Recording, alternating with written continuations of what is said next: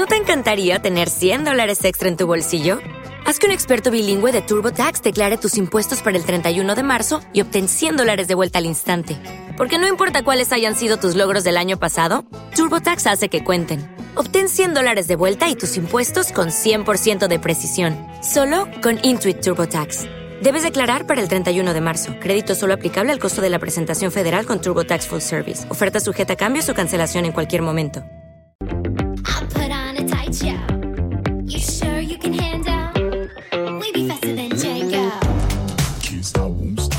Bienvenidos al podcast de Somos Eléctricos. Yo soy Antonio Sánchez y te voy a acompañar durante los próximos 30-40 minutos que dura este podcast.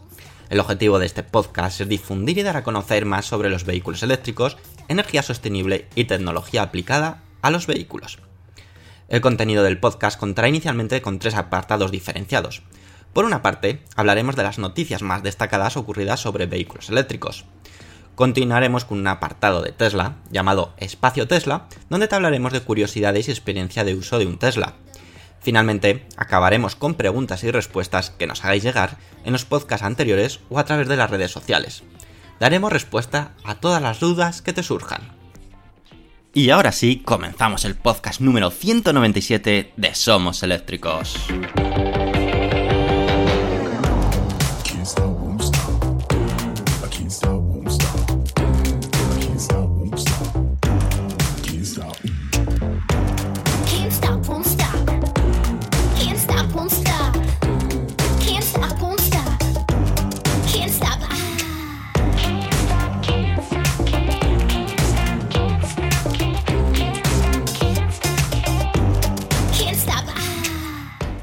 Muy buenas y bienvenidos a todos otra semana más a, nuestro, a nuestra cita semanal, nuestro podcast de somoseléctricos.com. Y como suele ser habitual, semana muy intensa, muchas novedades. Se nota que empieza a llegar el verano, estamos próximos, por lo tanto se acumulan las noticias, se acumulan los eventos que tienen que celebrarse antes de la época de verano, de vacaciones. Y esta semana, pues hemos tenido noticias, como decimos, de lo más interesantes, incluidas presentaciones. Pero antes, vamos a hacer un inciso, y es que el pasado mes de mayo ya adelantamos una noticia que finalmente se ha confirmado. Y es que no era otro que Europa planeaba la prohibición de vender coches de combustión e híbridos a partir de un año determinado, en concreto de 2035. Pues bien, esta medida ya es oficial tras aprobarse recientemente en la votación del Parlamento Europeo, que ha tenido lugar en Estrasburgo, en Francia. ¿Qué significa esto? Pues que todos los coches de gasolina y diésel y además también los híbridos, tanto convencionales como enchufables, esto es un dato muy importante, pues ya no podrán venderse en la Unión Europea como coches nuevos, solamente podrán venderse como eh, coches de segunda mano menos en una primera instancia, porque sospecho y entiendo que, eh, aparte de que bajarán los precios de este tipo de coches, excepto los que sean de coleccionismo brutalmente en los próximos años, porque mmm, llegará un momento que no podrás utilizarlos. Otro aspecto importante es que en estas medidas también se pone foco en los combustibles sintéticos, también denominados e-fuels, donde fabricantes como Porsche están realizando pues, importantes inversiones. Teniendo en cuenta las tecnologías actuales, las prohibiciones que entrarán en vigor a partir de 2035 en Europa, solo podrán comprarse coches impulsados por baterías, ya sea eléctricos o de hidrógeno. Eso sí, la Unión Europea no ha matizado nada sobre el mercado de segunda mano, como hemos dicho, aunque se espera que este mercado aumente considerablemente para entonces, aunque tiene también fecha de caducidad. La aprobación de esta nueva normativa pone de manifiesto los planes de la Unión Europea para reducir las emisiones netas que contribuyen al calentamiento del planeta en un 55% para 2030. Desde, eso sí, los niveles alcanzados en 1990. Ese es el valor que se, se toma como baremo para ese porcentaje. Unos planes en los que también se requiere de medidas firmes para otros sectores como el de la industria y la energía.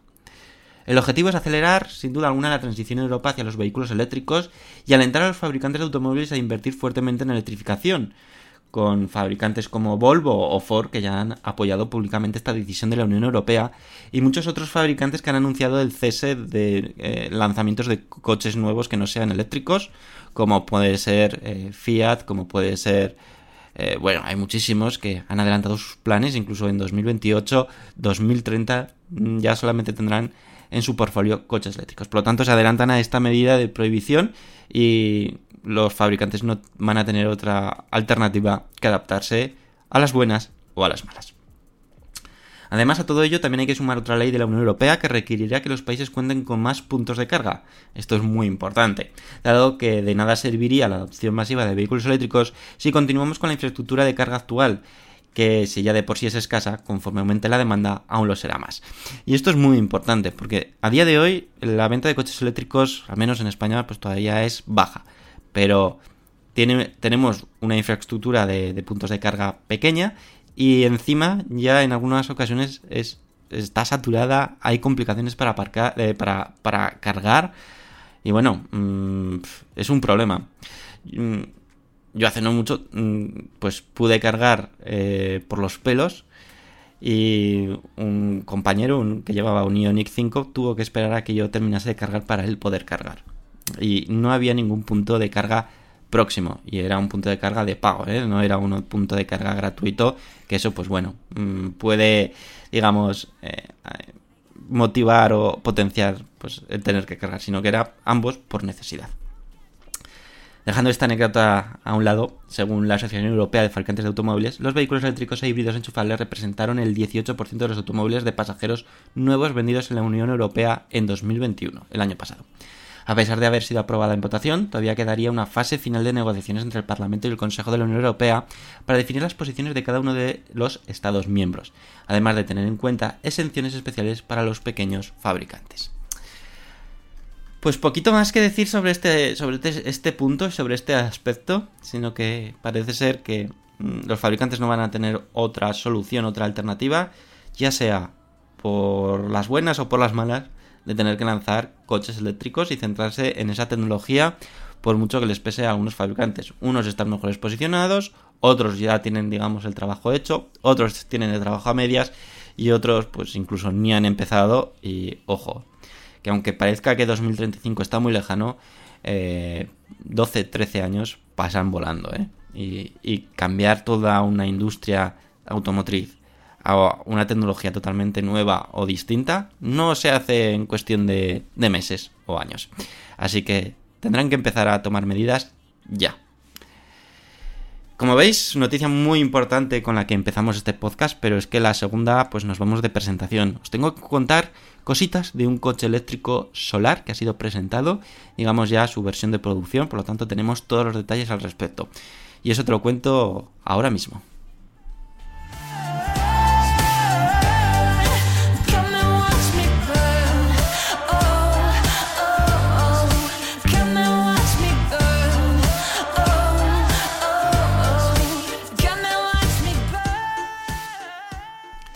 Quedaros con este nombre, Lightyear 0. Y es que es la versión de producción del coche solar denominado conocido anteriormente como Lightyear 1. Fue en el verano de 2019, hace no mucho, Lightyear anunció los detalles de su coche eléctrico solar Lightyear 1. Tres años después, 2022, la compañía por fin ha presentado ya su versión de producción final, el Lightyear 0, que es así como le han denominado finalmente. La versión, como decimos, de producción del conocido hasta ahora como Lightyear 1.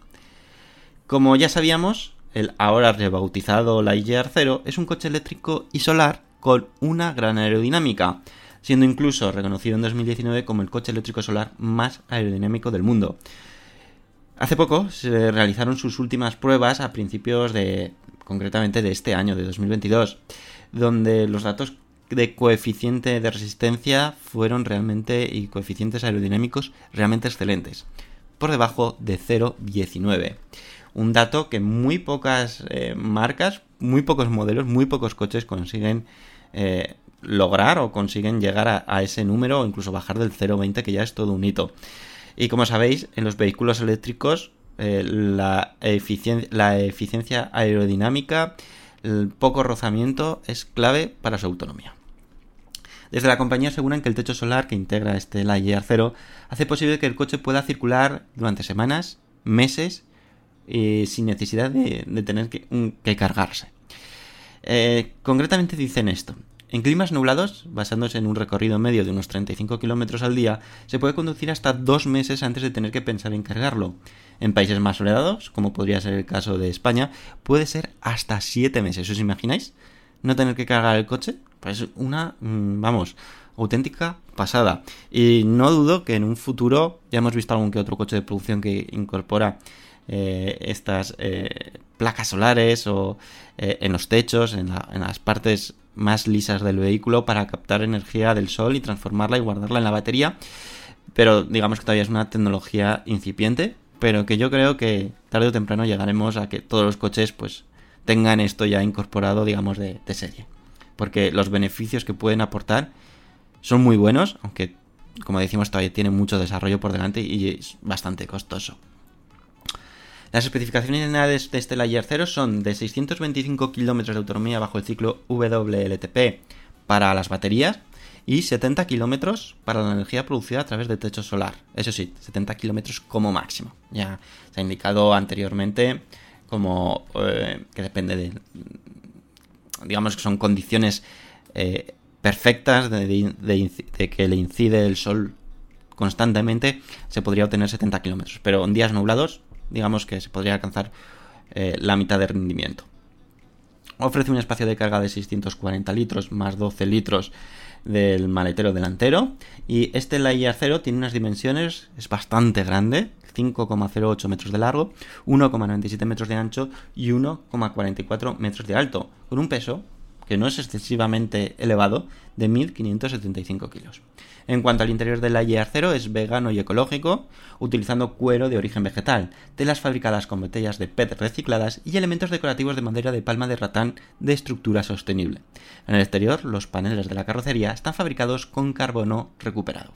La GR indica que cada año los coches recorren 9 billones y medio de kilómetros alimentados por combustibles fósiles, o lo que es lo mismo, un año luz. En base a ello, dicen que nuestro objetivo es que el mundo conduzca un año luz con energía solar en 2035. El cofundador y CEO de Lightyear, Lex Hofslot, dijo esto en la presentación. Los coches eléctricos son un paso en la dirección correcta, pero tienen un problema de escala. Para 2030 podemos esperar que haya 84 millones de vehículos eléctricos en las carreteras solo en Europa. El acceso a las estaciones de recarga no va a estar a la altura de la demanda de coches eléctricos. Para minimizar la recarga y maximizar la autonomía, la estrategia de la industria hasta ahora ha sido añadir baterías. Esto aumenta la huella de carbono de la producción y a su vez aumenta el peso y la necesidad de estaciones de carga de alta potencia. Nuestra estrategia invierte este enfoque. La IR 0 ofrece más autonomía con menos baterías, reduciendo el peso y las emisiones de CO2 para el vehículo. Sin duda alguna es una estrategia muy interesante. Aseguran que al margen de la energía captada por los paneles solares integrados en el vehículo, si se pone a cargar a través de un enchufe convencional, el Ayer 0 ofrece 32 km de autonomía por hora y 200 km hora en una estación pública, pudiendo superar hasta los 520 km hora en una estación de recarga rápida. Por lo tanto, es un vehículo que carga muy rápido. Este mes de junio, la IAR prevé realizar las primeras pruebas de conducción, aunque hace ya no mucho estuvo en Madrid y Barcelona, además de otros países de Europa, donde se pudo ver en público. Eso sí, eh, fue una especie de presentación estática. Y probablemente no fuese la versión final de producción. No me cabe duda, porque vimos detallitos y cosas que no nos terminaban de convencer del todo. En otoño se iniciará la producción del Ayer 0. Las primeras entregas al cliente se esperan en torno al mes de noviembre de este mismo año. Por el momento, no ha indicado en qué mercados comenzará a comercializarse. Actualmente el Ayer 0 puede configurarse en 10 colores diferentes manteniendo los matices en negro, visibles por ejemplo en el capó. En la configuración también puede agregarse o no, según se prefiera, y al parecer sin coste adicional, la cubierta para las ruedas, que según indica la marca, añade una media de 12 km de autonomía por carga de batería. Según indica la marca, la configuración del vehículo no confirma una reserva, teniendo que esperar que el equipo del Lightyear se comunique con el titular de la reserva para indicarle los pasos a seguir, entrega prevista y otros aspectos. El precio de partida marcado para el Lightyear 0, según su configurador, es, y aquí viene la parte mala, de 250.000 euros. Por lo tanto, estamos ante un coche de un precio muy elevado, muy exclusivo, que sí que es cierto que contiene o lleva tecnología puntera, pero mmm, se queda en eso, en un coche muy exclusivo y que muy pocos van a poder tener acceso a ello. Como decimos, siempre que sale una tecnología nueva, pues primero va destinado a precios muy elevados, a gente que puede adquirir este tipo de vehículos y en el momento que se va desarrollando esta tecnología se va conociendo más y se va reduciendo costes, va llegando al resto del público. Ha pasado con los coches eléctricos y con estos coches eléctricos solares, pues tiene pinta de que va a pasar exactamente lo mismo. Y si os he hablado de la llegada de un nuevo coche eléctrico solar a una presentación, la siguiente noticia va a ser todo lo contrario. Nos tenemos que despedir de un coche eléctrico que yo creo que ha marcado para la marca un hito importante. Nada, te lo cuento ahora mismo.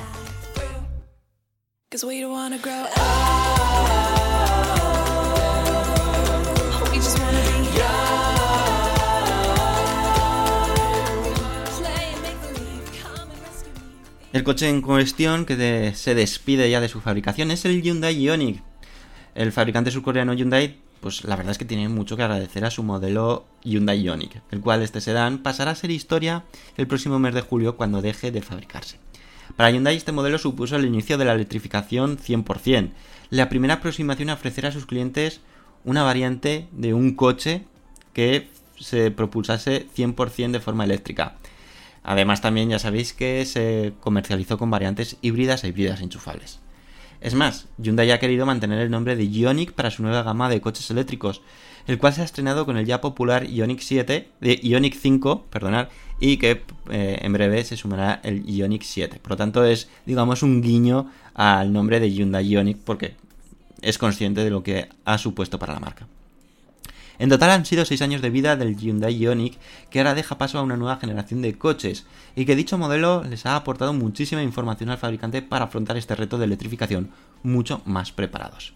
Será el próximo mes de julio cuando el último Hyundai Ioniq se fabrique, dando de esta forma fin a una bonita historia para la marca, que le ha otorgado mucha reputación y éxito. Recordemos, el Hyundai Ioniq estaba, digamos, muy bien valorado porque era un coche muy eficiente, con una batería realmente pequeña, creo que eran 34 o 35 kilovatios hora, eran capaces de hacer bastantes kilómetros eh, sin cargar. En cuanto a cifras, Hyundai ha dado algún que otro dato. Por ejemplo, ha vendido en estos 6 años un total de 135.692 unidades en Europa, alcanzando de esta forma los objetivos que inicialmente se había marcado la marca surcoreana. Respecto a España, el año pasado, 2021, se vendieron 3.088 unidades, y de lo que llevamos de año, 2022, llevan hasta la fecha vendidas 790 unidades donde aquí el nuevo Ioniq 5 se aproxima a las ventas de este, donde, bueno, lógicamente, eh, en un periodo corto de plazo de tiempo, lógicamente las ventas del Ioniq 5 superarán al del Hyundai Ioniq, dando ahí el sorpaso. Estos datos sitúan al Hyundai Ioniq en España como su sexto coche más vendido en nuestro país. En julio finalizará la producción del Hyundai Ioniq en su fábrica de Corea del Sur, concretamente en Ulsan, aunque se seguirá vendiendo este vehículo hasta acabar el stock, por lo que puede ser una gran oportunidad para aquellos que deseen un coche eléctrico con una excelente relación calidad-precio, ya que es de esperar que el fabricante ofrezca precios muy atractivos para, digamos, quedarse sin stock, de ya vender absolutamente todos los Hyundai Ioniq del mercado. Haciendo un repaso rápido, el Hyundai Ioniq eléctrico eh, pues cuenta con un motor que ofrece 100 kilovatios de potencia, 136 caballos y una autonomía, fijaros, este era el dato que, me quedaba, eh, de 311 kilómetros bajo el ciclo WLTP y gracias a una batería muy pequeñita, de 38,3 kilovatios hora, que se podía exprimir al máximo gracias a su gran eficiencia. Era uno de los puntos a tener en cuenta en este vehículo. Como veis, una pena que tengamos que despedir al Hyundai Ioniq, pero es cierto que deja un buen legado y que ahora la marca surcoreana se tiene que centrar en los vehículos 100% eléctricos de la gama Ioniq, nunca mejor dicho, de la, gama Ioniq, Ioniq 5, Ioniq 7 y otros coches que vienen pisando fuerte y que la verdad que en este aspecto Hyundai Motors está haciendo un trabajo excelente. Está muy bien posicionado dentro de esta era eléctrica. Y ya, antes de pasar al espacio Tesla, os quiero contar más detalles del Cupra Urban Rebel, que, bueno, Cupra eh, ha hecho un eventazo la semana pasada, hizo un eventazo y dio a conocer muchos detalles. Pero, pues eso, te los cuento ahora, en unos segundos.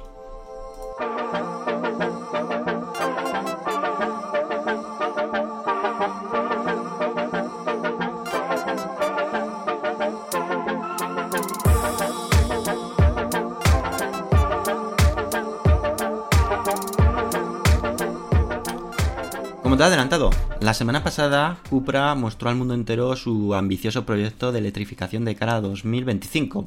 Para ello eligió, una ubicación ya conocida, Terramar, en Sitges, para anunciar todas estas novedades. Un lugar que, como decimos, es conocido por la marca, porque fue el mismo sitio donde la marca se dio a conocer y digamos que fue la presentación oficial como marca independiente a SEAT. No cabe duda que Cupra está siendo una de las marcas de automoción que más está creciendo y que más está gustando al público por su apuesta de diseños diferentes. Aunque está dentro de la plataforma eh, MEP, sí que es cierto que son capaces de que su diseño exterior e interior sea totalmente distinto al resto de vehículos de- del grupo Volkswagen. Como dato, Cupra ha pasado de facturar 430 millones de euros en 2018 a casi 2.200 millones de euros en 2021, un crecimiento espectacular. Pero es que de cara a este 2022 esperan duplicar dicha cifra. Cupra para dicho evento mostró tres coches, los tres electrificados y que supondrán los lanzamientos previstos de aquí hasta 2025 aunque algunos de ellos ya son viejos conocidos, como el subeléctrico Tabascan, el cual se pudo ver de nuevo, o el Concept Cupra Urban Rebel, aunque este último se han conocido más detalles. Además se sumó a la fiesta un nuevo modelo, el Cupra Terramar, que será un subhíbrido enchufable. Por lo- en un principio no habrá opción 100% eléctrica, sino solamente híbrido enchufable. El CEO de Cupra, Winnie Griffiths, dijo esto. Esta noche mostramos toda la gama de héroes de Cupra que se lanzará para 2025. A medio plazo nuestro objetivo es entregar medio millón de autos por año e impulsar nuestra expansión internacional en nuevos mercados, así como ingresar a nuevos segmentos. La tribu Cupra está comprometida a hacer que todo esto suceda. Son las personas las que cuentan, porque al final son las personas las que hacen la marca. Y ahora vamos a centrarnos un poquito en hablar en, los vehículos que se presentaron. Vamos a dejar un poco de lado al Cupra Terramar, ya que se trata de un subhíbrido enchufable. Y vamos a centrarnos más en las novedades que conocimos del Cupra Tabascan, aunque no fueron muchas, y sobre todo del Cupra Urban River, que fue el auténtico protagonista. Respecto al Cupra Tabascan, la marca ha asegurado que siguen trabajando para que el modelo de producción sea lo más fiel posible al concepto mostrado en 2019 y que el lanzamiento de dicho modelo será en 2024. El gran protagonista fue el Cupra Urban River, como te he adelantado, el cual se lanzará al mercado en 2025. Un coche eléctrico utilitario que todos comparan con el sustituto natural del Seat Ibiza en la era eléctrica. Es cierto que el Cupra Urban River ya había sido mostrado en ocasiones anteriores como un concept, pero en el evento se pudo ver un nuevo prototipo que probablemente ya sea mucho más fiel a su versión final de producción, tanto exterior como interior. Las líneas se han suavizado y, por ejemplo, el gran alerón trasero ha sido eliminado. Dicho vehículo será desarrollado bajo la plataforma MEP Small del grupo Volkswagen, y esto significa que casi con total seguridad se ha fabricado aquí en España, concretamente en la fábrica de Martorell. El Cupra Urban Rival es un coche de dimensiones contenidas, y es que cuenta con una longitud de 4,0 metros. 403 metros, perdonar. Prestaciones, pues bueno, será un coche muy divertido de conducir porque le van a dar mucha potencia a este vehículo. Va a montar un motor de 166 kilovatios, 226 caballos, que permitirá acelerar de 0 a 100 km hora en tan solo 6,9 segundos. Además, gracias a diferentes opciones de batería, se podrá optar por una versión de gran alcance que ofrecerá hasta, 500 hasta 440 km de autonomía. No está nada mal. Griffiths dijo lo siguiente sobre el Cupra Urban Rebel. El Urban Rebel es más que un coche para Cupra. Este es el modelo que democratizará la movilidad eléctrica urbana. Y aquí hago yo un pequeño paréntesis. Es algo que está buscando todos los fabricantes. Sacar un coche eléctrico de calidad, de buenas prestaciones y económico. Seguía Griffith diciendo, es emocional, sexy, divertido de conducir y al mismo tiempo accesible. Demostramos que los coches eléctricos no tienen por qué ser aburridos. Esta será la entrada de la próxima generación de nuestra gama. Ya finalmente, la marca dejó caer la posibilidad de la renovación de modelos como el Cupra León, Cupra Formentor y el Cupra Born de cara a 2025. Por lo tanto, un futuro apasionante para Cupra. De aquí a 2025 va a lanzar tres coches, dos de ellos 100% eléctricos y otro un subhíbrido enchufable, el Terramar. Y está claro hacia dónde va destinado eh, Cupra, a que sea una marca 100% eléctrica y eh, está clarísimo. Y manteniendo ese sello de identidad de diseño que tanto nos gusta a la mayoría, no a todos, pero sí que a muchos nos encanta por ser un diseño al menos distinto, atrevido y quizás pensado más para los jóvenes, pero que también gusta a gente de mayor edad. Y ahora ya es momento de irnos al espacio Tesla. Venga, vamos.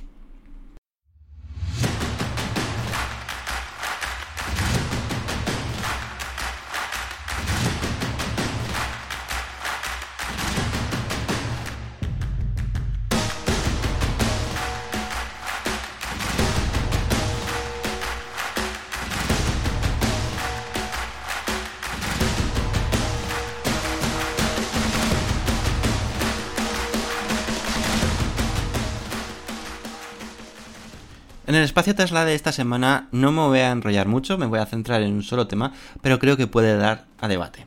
Y es que Tesla ha registrado un nuevo radar para ser usado en sus coches.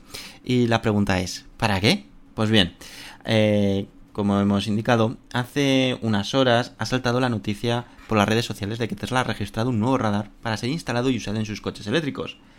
Aunque si esta información tratase de otro fabricante, pues la verdad no tendría impacto alguno o importancia, en el caso de Tesla sí que lo tiene y nos hace pensar si realmente la compañía está retrocediendo al uso de estos dispositivos en sus vehículos. Tenemos que retroceder desde hace un tiempo para saber que Tesla tan solo usa en sus coches eléctricos las imágenes que captan sus cámaras, ya que según Elon Musk las imágenes son más precisas que los radares y otros dispositivos que realmente pueden crear interferencias y dar información no precisa del todo. Esto es Tesla Vision. Así es como denomina la compañía americana su tecnología para tal fin, el cual, como hemos indicado, espera lograr la conducción autónoma total con tan solo las imágenes de las cámaras y una red neuronal capaz de interpretar lo que está sucediendo alrededor del vehículo para tomar la decisión correcta. Una red neuronal que no para de aprender, es decir, está constantemente eh, estudiando casos y circunstancias para saber en cada circunstancia qué decisión tomar.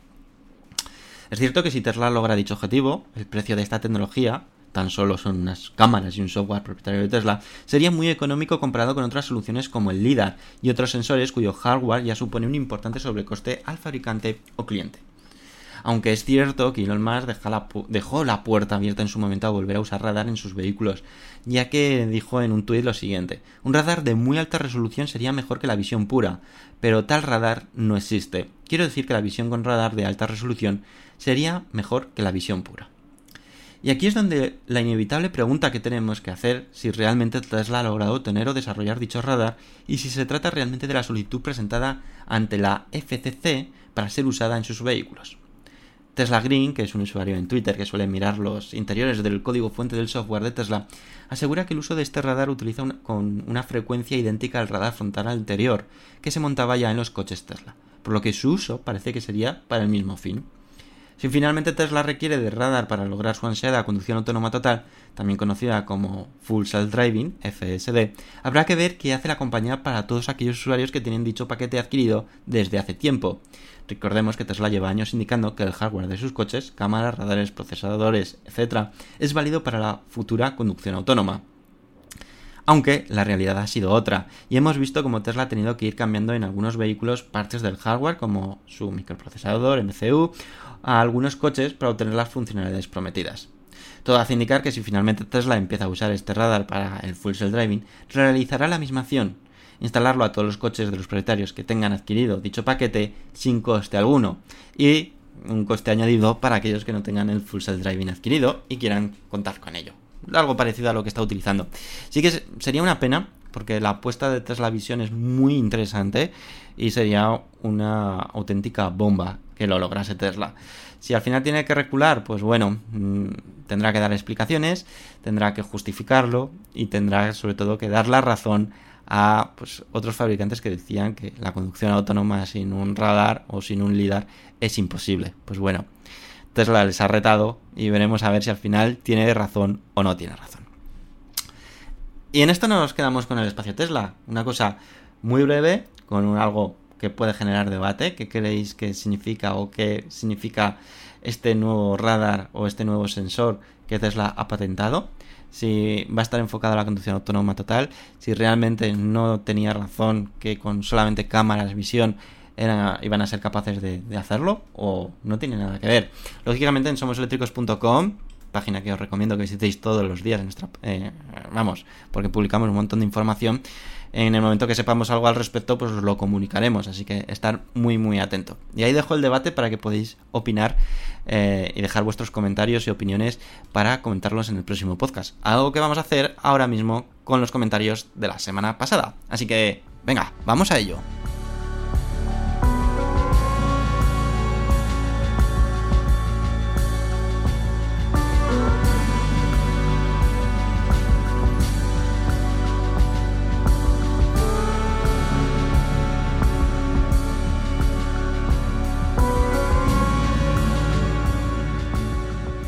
Y sin perder un minuto más, vamos por esa ronda. Rubén dice, buena opción el Subway Wish. Tiene buena pinta. Por cierto, el descuento supongo que te referías 7.000 euros. He entendido 70.000 euros. Sería coche regalado. Eh, pues si he dicho 70.000 euros, perdonad, sí, era 7.000 euros. Ojalá fuese una ayuda de 70.000 euros. Ahora firmábamos todos. El tema del volante del V6 no me gusta nada. No hablo a nivel de diseño, me refiero a por seguridad. En el momento de hacer una rectificación rápida de contravolante, pues no lo veo. María Alonso Lozano dice, como no soy una experta en conductora, a mí también me da un poco de miedo los volantes incompletos. Televerde dice, muy buen punto a tener en cuenta Rubén, ¿cómo se comportaría el volante en caso de un giro brusco? Bueno, pues este debate se está dando en muchísimos mm, casos, o en- ha salido muchas veces ya con el volante del Tesla, nuevo Tesla Model S y Model X, también con el volante del Lexus, que como sabéis también ofrece ese tipo yoke. Sí que es cierto que el Lexus utiliza una dirección, digamos, adaptable, por lo tanto entiendo que eso estará controlado. Pero sí, es algo que, que tenemos mucha curiosidad todos de saber qué pasará y cómo funcionará. Antonio dice, bienvenido a iWish a España por ampliar la oferta y competencia en el mercado. Para Europa un mensaje para navegantes. ¿Espabilamos o perderemos protagonismo y mercado en el sector de la automoción? Bueno, ya lo estamos perdiendo y yo creo que aunque los fabricantes europeos van a sobrevivir, van a seguir estando, van a tener que compartir la tarta con fabricantes chinos que, vamos, están ya muy, muy bien posicionados. Manuel Pilar Alonso Lozano dice, el Tesla Bot o bien Optimus, como lo han bautizado últimamente, me pregunto si realmente será un juguete para adultos, un robot industrial de última generación o las dos cosas. En cualquier caso, seguro que genera un gran debate en la sociedad de la repercusión que pueden tener en la industria y en nuestra vida cotidiana la fabricación en serie de humanoides dotados de inteligencia artificial. Me gustaría conocer la opinión de los oyentes de este podcast. Televerde le contesta, dice, creo que los trabajos específicos que vaya a realizar Optimus no son muy conocidos. Pienso que al igual que el autopilot de Tesla, la primera versión de Optimus solo realizará tareas muy simples y posteriormente irá evolucionando así como lo está haciendo el autopilot. Con respecto a un uso avanzado de Optimus, lo veo en en situaciones donde el hombre corre riesgo de muerte, como tratar a personas con algún tipo de virus muy contagioso, como lo que acabamos de vivir, donde muchas personas personales de la salud perdieron la vida. Bueno, muy interesante lo que estáis comentando y estáis debatiendo. Eh, según dijo Tesla, eh, mm, este robot humanoide hará tareas repetitivas. Serán tareas repetitivas que tanto para uso doméstico como uso industrial. Eh, según indicó Tesla, mm, uno de los usos que tendrá Optimus será en sus propias fábricas. Por lo tanto, ahí tenemos el componente industrial. Luego las posibilidades serán muchísimas, aunque como bien comenta Tere Verde, inicialmente serán funciones básicas, e irá cogiendo destreza y habilidad. De Temes2Gu nos dice, hoy que has vuelto a hablar del volante tipo Yoke, he ido a buscar cómo es ese volante y lo veo muy raro. Yo no me apañaría para conducir con él, se escaparía cuando intentas guiar para aparcar, opino. De hecho, me han salido muchas páginas de internet al buscarlo dando opiniones muy negativas de dicho volante, que comentaban que había sido incorporado en las últimas versiones del Tesla S y Tesla X. Veo más práctico el volante de mi Hyundai Ioniq, pequeño y un poco achatado en los polos, muy práctico para conducir y girar hacer y girar al hacer maniobras. Antonio dice, gracias por compartir tu experiencia con el volante de tu Hyundai Ioniq, por cierto, un coche que me gusta. Referente al volante Yoke, me gustaría poder probarlo para tener opinión. Inicialmente le doy la oportunidad de la duda, por si resulta que con el uso aporta una mejora a los actuales. Mentos Good dice, encantado, solo puntualizo que es el Hyundai Ioniq a secas, el híbrido. Espero algún día tener recursos para adquirir un Ioniq 5 que también tiene un volante y un interior interesante.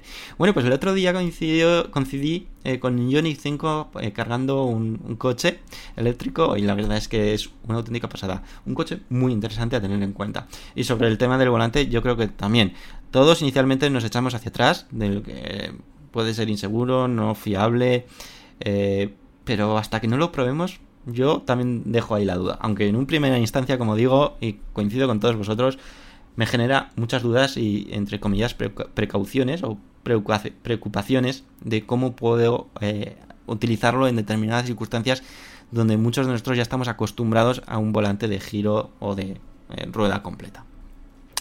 Televerde nos dice felicitaciones a iWish por ampliar las ofertas de vehículos eléctricos y demostrar que los nuevos competidores no están en camino los nuevos competidores ya llegaron. Excelente podcast y un abrazo desde Paraguay. Muchísimas gracias, Televerde, como siempre. Y sí, eh, ya están aquí. La competencia ya está aquí. Y ya, como siempre, me queda agradeceros a todos que habéis dado me gusta, que habéis sido un montón y habéis sido los siguientes: Luis de Lugo, Teres Verde, Atanamig, Raúl Velasco, Proper Goles, Antonio Carlos Ladrón de Gueva, Tudela, LJM, Planchu, Anton Paz, Mentalo, Chancleta, José Roldán, Javier Fernández, Javier Rodríguez Delgado, Rodrigo RSA, Benito Grillo Medina, José Manuel García Vázquez, Asturnaf, Emilio J. Fernández Rey, Rafael Ruiz Pérez de Demetos Gu, Yayo Fernández, Iñaki Merino, Pepe 28, Óscar Artero, Javier Pérez, David Alcántara Moreno, Aitor Rodríguez, Terceira Cha, María Pilar Alonso Lozano, Eloy Asensio, Ramón López, Heavy04, Alcibeni, Jonathan Pastor, David Pavón, Alfonso García, Antonio y Salore. Muchísimas gracias por ese apoyo incondicional. Por nuestra parte nada más, espero que nos sigáis eh, escuchando las próximas semanas, nos seguís viendo en nuestro Eléctricos TV, en nuestro canal de YouTube y nos sigáis leyendo en nuestra eh, página web somoseléctricos.com todos los días, donde publicamos noticias diariamente sobre movilidad eléctrica. Eh, esta semana en España parece que viene una ola de calor, así que mucho cuidado. Eh, vamos a pasar muchísimo calor, pero lo vamos a pasar seguro que bien. Y nosotros, pues próximo lunes, con una nueva entrega del podcast de somoseléctricos.com. Cuidaros, disfrutar de la semana y hasta luego amigos. Adiós.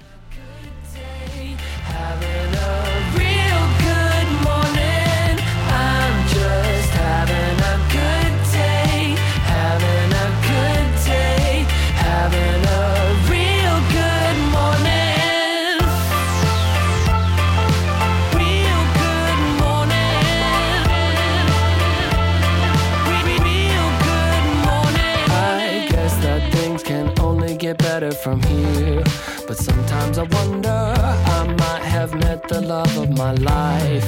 But I lost her number. Never mind, she declined to the first date. I went to Vegas with a roommate. Never mind all the lines on the highway. I aim to misbehave, cause